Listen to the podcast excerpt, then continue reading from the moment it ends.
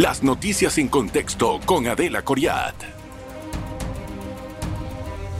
Bienvenidos, gracias por estar en contexto. Hoy vamos a hablar con el presidente del Colegio Nacional de Abogados, Juan Carlos Araúz. Pronto termina su, pues, eh, su presidencia, van a haber nuevas elecciones, pero también hay un tema interesantísimo que es la puesta en práctica de la ley de abogacía y todos los exámenes que tienen que pasar los nuevos integrantes que quieren tener su idoneidad.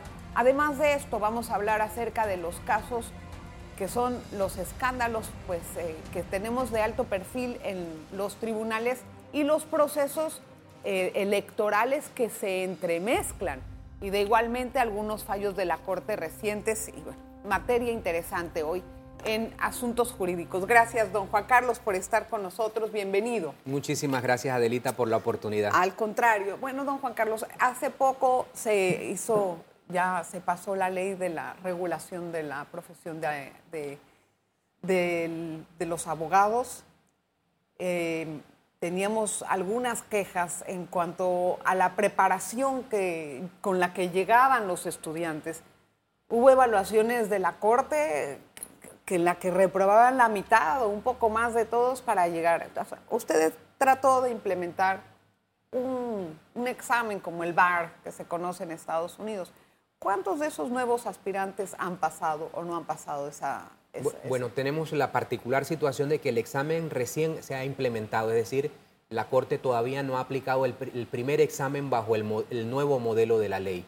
Eh, la, la Corte Suprema de Justicia, a través de la Sala Cuarta, lo que ya hizo es publicar un temario a través de una resolución de sala cuarta en donde da luces de cuáles son los temas en los que se centraría el examen, pero la expectativa eh, en general de la abogacía y la sociedad es el contenido real y la, metodología. La Corte ha, también diseñado un curso preparatorio de 160 horas que tendrá que cursar los aspirantes. Eso está en la última etapa de implementación, por lo tanto, creo que es cuestión de semanas o meses en el que veamos el primer examen, los resultados y la expectativa, obviamente, que va a generar este modelo de evaluación. ¿Tienen que cursar ese, ese, ese seminario preparatorio? ¿Por qué tienen? Si acaban de salir de la universidad supuestamente preparados. Bueno, la sala cuarta, dentro de esas competencias de organizar y, y velar porque los abogados tengan las capacidades ha, creído necesario crear este mecanismo del, curso. ¿Y tiene un costo? Eh, gratuito. Es decir, el costo no es... Eh, eh, ¿Para ese examen? La, ley inclusive garantizaba que el examen iba a ser gratuito. Ajá, ese examen puede ir cambiando de preguntas. Sí, claro. Porque claro, si no lo compran, se lo pasan y vámonos. En, su momento, cuando se conversaba sobre la, la posibilidad de un examen, se hablaba que obviamente el regulador, en este caso la sala cuarta, debía atender a necesidades puntuales en, los momentos que se viven, es decir, el enfoque con el cual arranca el primer examen eh, se puede apreciar que es un enfoque casi estrictamente ético, es decir, muy bueno. entonces eh, quizás en este momento en el que vive la sociedad ese sea el énfasis, sin embargo, nada impide que la sala cuarta en distintas épocas haga énfasis en derecho laboral, derecho mercantil. Que eh, va a variar. Y la sala cuarta también tiene que proteger este, este, este documento para evitar filtración. Hay, una experiencia que tiene la, Corte Suprema de Justicia con el tema de los concursos para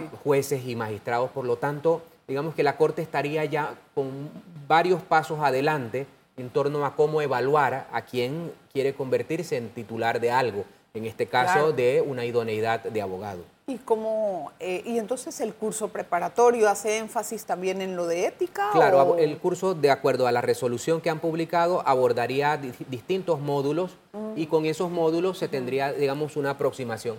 Sin perjuicio que la ley lo que indica es que se publicará el temario y, ese temario eh, cada, cada interesado tendrá que profundizarlo de acuerdo a sus capacidades e interés. ¿Y ese examen es, es un examen de opción múltiple, es un examen de desarrollo? ¿Qué tipo de examen? Sí, sería un examen de opción múltiple y sin embargo todavía los detalles específicos estará, en, la primera evaluación que se realiza. ¿Cuándo va a ser esa evaluación entonces? Me parece que las conversaciones van en que eso está en un trabajo organizativo interno y de un momento a otro la Corte comunicaría cuándo aplicará el primer examen. Me parece muy interesante esta, esta regulación, porque debe de existir en todas las profesiones.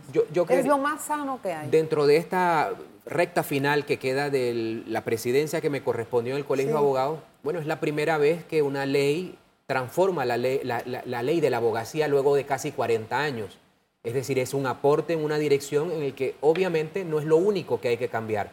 Existen otros retos y otras tareas, pero fue un buen inicio porque este tema siempre fue conflictivo. Traía un cruce de intereses fue difícil también La creación de la, de la ley, pero o sea, tenía algún tipo de resistencia por parte de la efecto, Sin embargo, nos sentimos satisfechos porque a pesar inclusive de que hubo un veto, eh, el debate fue complicado, eh, se logró los consensos y se alcanzó a que por lo menos ese aporte concreto de medir las capacidades de los nuevos abogados va a generar una autorregulación en el ambiente universitario. Claro que también es importante entender que de incurrir en prácticas, prácticas antiéticas debe de haber alguien que vigile y sancione, ¿no? Claro, y ese, ese mecanismo quedó, digamos, se validó en donde la primera etapa nos corresponde al Colegio Nacional de Abogados a través de su Tribunal de Honor investigar y a la, a la sala cuarta sancionar. sancionar. ¿Y cuántas han investigado? Prácticas antiéticas, ¿cuántas denuncias les han llegado? Bueno, hasta este momento podría decir que eh, habrían más de 700 expedientes dentro de los que se encuentran en curso, es decir... ¿A lo largo de cuánto Del último año. 700 expedientes. Eh, en efecto. Ah, eh, somos, es una población casi de 30.000 abogados, por lo tanto... Bueno, pero sí es una consideración. Y la, y, la, y la sala cuarta periódicamente publica las sanciones y también me gustaría puntualizar que a diferencia del de los mecanismos disciplinarios de corte o de Ministerio Público, el de los abogados es el único que se publica el resultado. Sí, y eso Entonces, está muy bien. Eh, eh, favorece la transparencia. Tengo que hacer una pausa, don Juan Carlos. Regresamos enseguida con más temas de interés nacional. En breve regresamos con En Contexto. Gracias por continuar en sintonía. Juan Carlos Araúz hoy está con nosotros en Contexto. Eh, don Juan Carlos, tenemos varios casos de alto perfil que están ya próximos a audiencias ¿no? y a juicios. Y mm, también hay un ambiente electoral paralelo, casualmente, o sea, por algunas cosas quedó en forma coincidental, ¿verdad? Los, las primarias de algunos partidos con... Sin embargo, en la, ley electoral o se dijo que cuando ya se levantaba el fuero, ya no era necesario volver a solicitarlo para, para la persona que está involucrada en el ambiente electoral. Esto sigue quedando así, pero también hay una opinión de que si se pasa más tiempo que se, del que dura una investigación, entonces el tribunal debe de solicitarlo de nuevo. Bueno, es, un debate. Eh, o sea, que es posible. los, individuos implicados o, que son parte en un proceso van a tener un catálogo de opciones de activar mecanismos. Si existe la creencia de que todavía se puede eh, aspirar a un fuero electoral, la petición se realizará sin lugar a dudas, pero va a corresponder al juzgador hacer la primera evaluación, porque recordemos que... Ya hay, una, ya, hay un levantamiento de eso, Pero eso no va a impedir que una, una parte logre presentar un escrito y logre una respuesta por parte del tribunal, así sea rechazándolo. Y ese rechazo provocará inclusive que se llegue a través de vía un amparo de garantías constitucionales a conocer si el debate realmente eh, es, está zanjado de la forma en la, que todos pensamos que la ley es clara de que es una sola vez. ¿Y ese amparo detiene el proceso dependerá del judicial? solo si la resolución lo indica. Es decir, eh, es un debate que, se plantea en, la petición de lo que resuelve eh, el Tribunal de Amparo. Ajá, no, pero mientras que se presenta el amparo, el mm. amparo no suspende todo lo que si, está pasando. Si es admitido, debe garantizar que se indique que suspende. Si el amparo no indica la expresión que ha suspendido el proceso, simplemente es un debate teórico para luego eh, llegar al resultado. Y mientras tanto... Continúa el proceso. Continúa el proceso. O la decisión tomada por el juzgador que habrá dicho no lo remito a, pedir al Tribunal Electoral y continúo mis diligencias. ¿Cuál es la expectativa que tiene usted como presidente del Colegio de Abogados sobre los casos de alto perfil que se avecinan en las audiencias? Tenemos a Odebrecht, tenemos New Business, tenemos otros bueno, casos. Bueno, yo, creo que he, sido categórico con el paso del tiempo. Es decir, no todas las reglas del sistema inquisitivo mixto desalientan por su estructura y por su diseño. Por lo tanto, coexistir con eso tampoco es agregar en el momento electoral una expectativa de, que va a ocurrir algo distinto. Sin embargo, comprendemos que la sociedad va, a recibir esa información judicial como parte de las algarabías políticas y muchos eh, oponentes y, adversarios utilizarán referencia a la vida o al mundo de lo judicial como una forma de descalificación anticipada. Entonces, lo que siempre debemos recordar es que mientras no haya una condena en firme, todos debemos respetar el estado de inocencia de cada persona. Hay señalamientos. Eh, pero esos señalamientos debemos separarlos del mundo de lo político del mundo de lo jurídico. Para el mundo de los mismos políticos dicen que los persiguen judicialmente por, por cuestiones políticas. Es difícil poder separar una cosa así cuando ellos mismos son los que lo atraen. Pero no por eso podemos, digamos, tomar partido de decir que es lo correcto. Lo correcto sería que nadie haga referencia a un proceso judicial si no hay una sentencia en firme. Sin embargo, es inevitable que la sociedad descalifique simplemente esas menciones. o sea, ok, independientemente de eso, hablando hipotéticamente, una persona puede salir condenada en uno de los casos recientes. La apelación suspende esa condena. Sí. Hasta que sea resuelta. Exacto. Y luego la casación, es decir, los términos años pueden pasar de aquí a que eso ocurra? Eh, a que llegue el fin del, proceso de una condena. Bajo mi criterio, llegará la elección y no habrán concluido los procesos. Sin embargo, cada expediente es un universo único por las dimensiones, complejidades y tendrá obviamente sus análisis eh, puntuales e individualizados. ¿Hay expectativa? ¿Tiene usted, bueno, no puedo decir fe, pero Em, ¿tiene como la convicción de que van a haber condenas en el caso de Brecht? No, yo no tengo la, menor, la, menor, eh, eh, la menor expectativa ni la, la, menor credibilidad en el sentido de que el sistema inquisitivo mixto va a concluir su historia siendo eh, favorable para la opinión pública. ¿Qué quiere decir? en el caso de Brecht, ¿qué va a pasar? Eh, alguna nulidad, algún defecto de instrucción. Que acabe con el caso entero? En su totalidad. No te creo. En su totalidad. Yo no, tengo la menor expectativa sobre que el sistema judicial pueda combatir defectos estructurales de la legislación de varias décadas. Es decir, no, no, no, y no va a ser ¿Y culpa. las pruebas, supuestamente? Pero es que el juez solo puede actuar bajo el marco normativo que le ampara. Y el marco normativo que ampara estos juicios es un marco deficiente, por eso tampoco podríamos permitir que los jueces carguen culpas que no les corresponden. Entonces, ¿a quién le corresponde la responsabilidad? ¿Alguien la debe? Y, y, ahí surge un tema y por eso nosotros hemos insistido muchísimo en que debe existir un Ministerio de Justicia en este país que pueda documentar, sistematizar, ordenar esos defectos que todos somos conscientes y que simplemente pasa el tiempo y nada, nada se cambia. Quiero entrar en un poquito, quiero ahondar un poquito ¿Qué nulidad puede suspender ese juicio? ¿Por qué puede haber una nulidad ahí? Lo, que ocurre es que, primero, eh, un expediente que nunca estuvo preparado para el volumen físico. Sí, Segundo, fue una ridiculez. La cantidad de En el sentido de la cantidad de hojas. Y, la cantidad de personas implicadas, cada uno con un relato distinto al otro. Es decir, es un universo de mucha gente y a lo mejor no hay puntos de conexión entre uno y otro. No tiene que haber porque fueron tiempos distintos. Pero hace, pero hace muy complejo. la empresa. Pero hace muy complejo, obviamente, el trabajo para acreditar y probar de acuerdo a las exigencias y rigores de un debate jurídico. Nada más para entender, algunos abogados, y ese es un debate jurídico que también hay, al haberse eliminado o eh, eh, al haberse eh, quitado del menú de, de delitos el asunto de malversación de fondos de los servidores públicos, que sería el, delito precedente al blanqueo de capitales. ¿Subsiste el delito de blanqueo de capitales?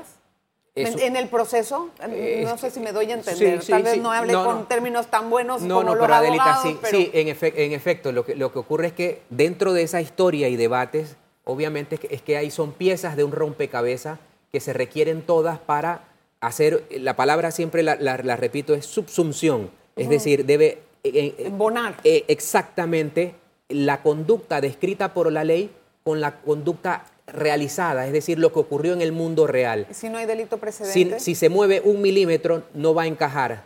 Entonces, esas son conclusiones que hay que permitir que el juzgador eh, obviamente las evalúe, y, pero al final se trata de lo siguiente, no existe delito si el hecho no encaja exactamente en la conducta como la exige la legislación. ¿Cómo fue un tiempo o sea, como terminó y prescribió el, delito y también el caso Selvis. Que es el antecedente similar con menor cantidad de personas implicadas, pero las mismas reglas.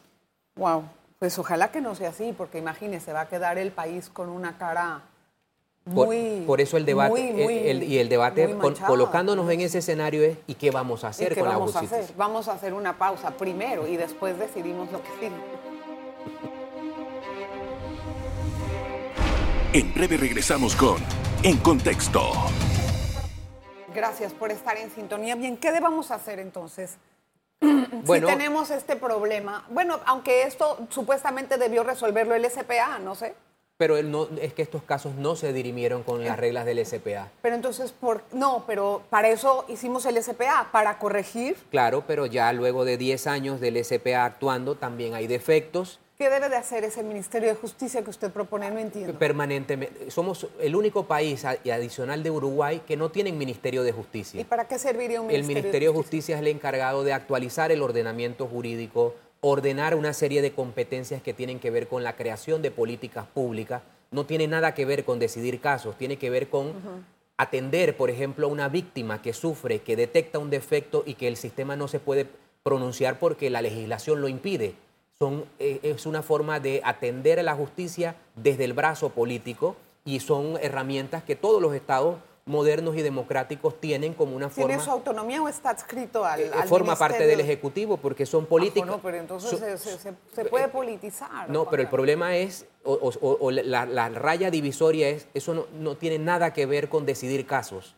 tiene que ver todo con diseñar marcos normativos. Bueno, echa la ley, echa la trampa, no dicen bueno, ustedes pero, pero tenemos, por ejemplo, desde Estados Unidos, España, todos los países en Latinoamérica, el Ministerio de Justicia es el que por lo menos la población le puede ir a protestar.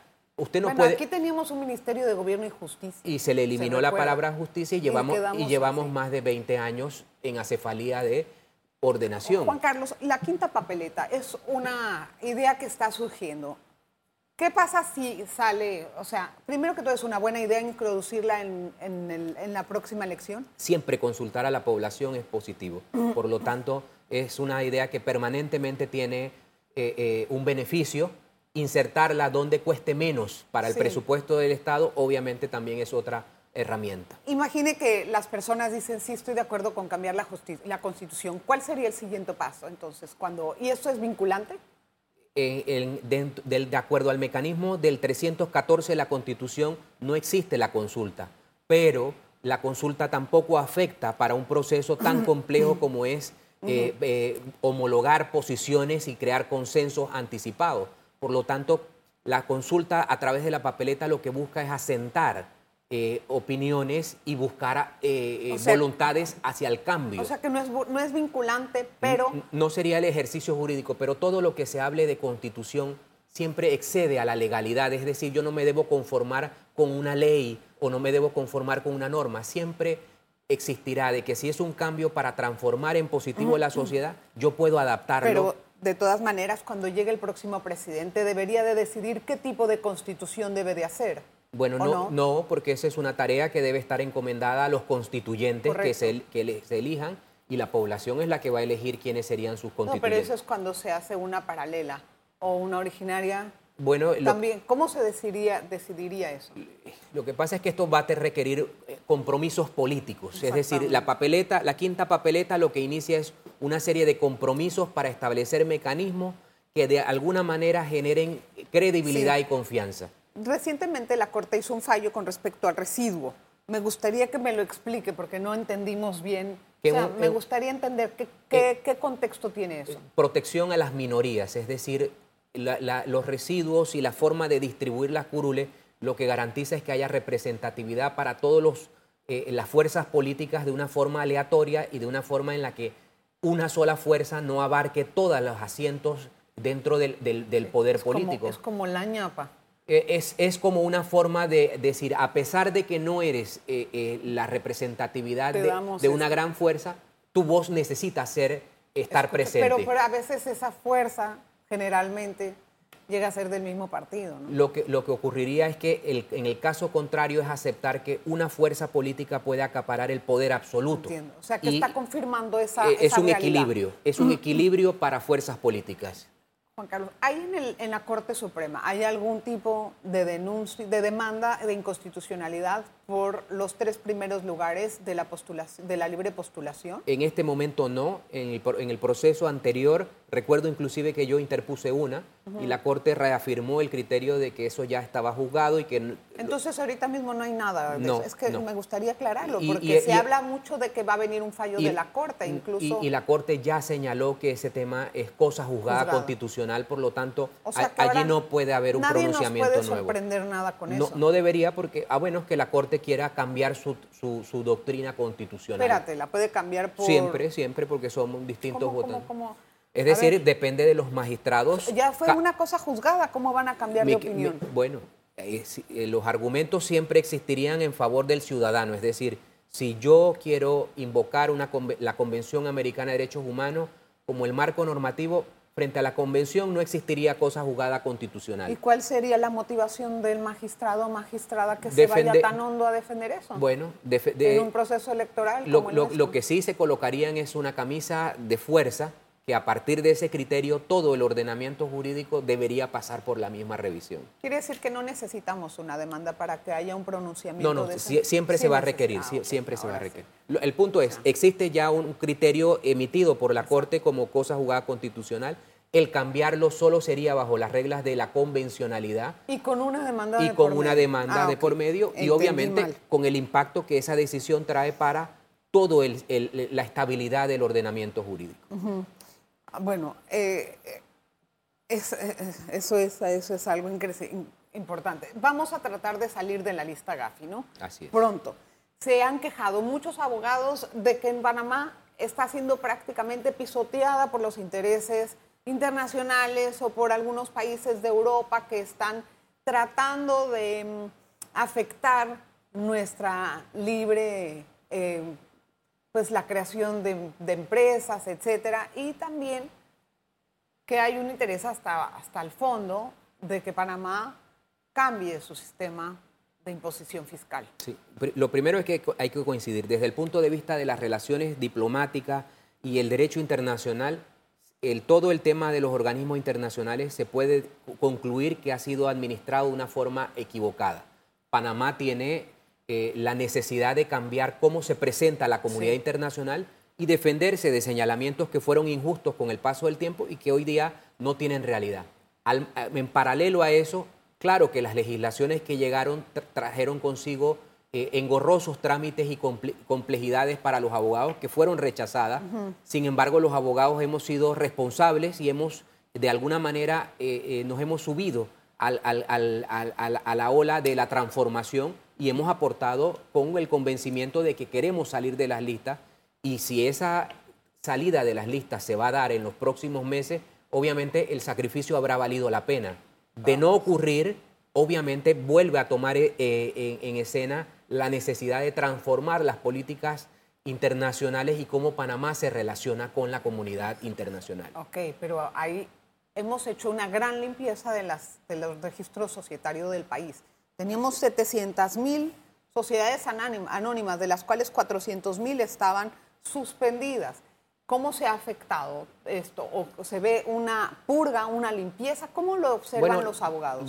Porque muchos dicen, me están dando en la torre, yo no tengo por qué guardarle a Europa todos los registros contables de sus clientes porque no me lo piden, no se lo piden a todo el mundo. Desde el punto de vista de los abogados, el tema, la inconformidad siempre ha estado en que eh, tener todos estos controles y cumplir con las exigencias implica tiempo e implica recursos y también implica riesgo.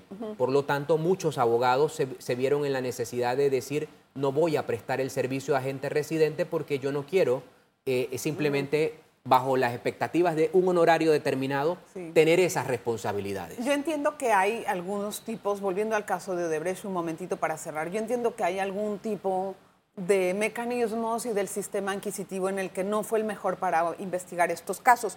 Pero, ¿qué mensaje daríamos al mundo entero y a nuestros propios ciudadanos después de haber eliminado o archivado la ley de extinción de dominio y de que no podamos llegar a un puerto de esclarecimiento como tal en el caso de Brecht. Es que el mensaje lo dimos desde el mismo momento en el que nuestra estructura administrativa del Estado no habla de justicia. Yo no lo puedo, o sea, lo tengo que ligar a los defectos de más de dos décadas en las que la justicia estuvo abandonada y no ha hecho nada, en donde se, eh, se creó un pacto de Estado por la justicia que no se le permitió avanzar. Entonces, yo no puedo engañarme con el caso de Brecht que va a ser la, la descalificación, no son 20 años de abandono. Pero no le entiende así el mundo. Bueno, pero eh, lo debo asumir yo para no tampoco crear expectativas. ¿Y, el archivo de la ley de extinción de dominio rápido? Para bueno, eh, genera la falta de consensos, la forma en que fue abordada. Nosotros siempre hemos dicho que estos temas de justicia tienen que ser encabezados por el propio presidente de la República como líder político. Cuando tocamos los temas políticos, los técnicos este, quedamos excluidos de los debates. Por lo tanto, no es hablar si fue buena o mala. Allá hay un defecto político de que las fuerzas que tienen que votar no, fue, no consensuaron sus, análisis y nada más. ¿Quién sabe por qué no consensuaron los análisis? Tal vez había un interés diferente. Gracias, don Juan Carlos, por estar con nosotros en contexto. Qué gusto tenerlo. Vamos a ver más adelante si podemos volver a encontrarnos antes de las elecciones para que nos cuente las elecciones del colegio. claro que sí. Y gracias por la oportunidad. Al contrario, gracias. Gracias a usted siempre por su audiencia. Nos vemos.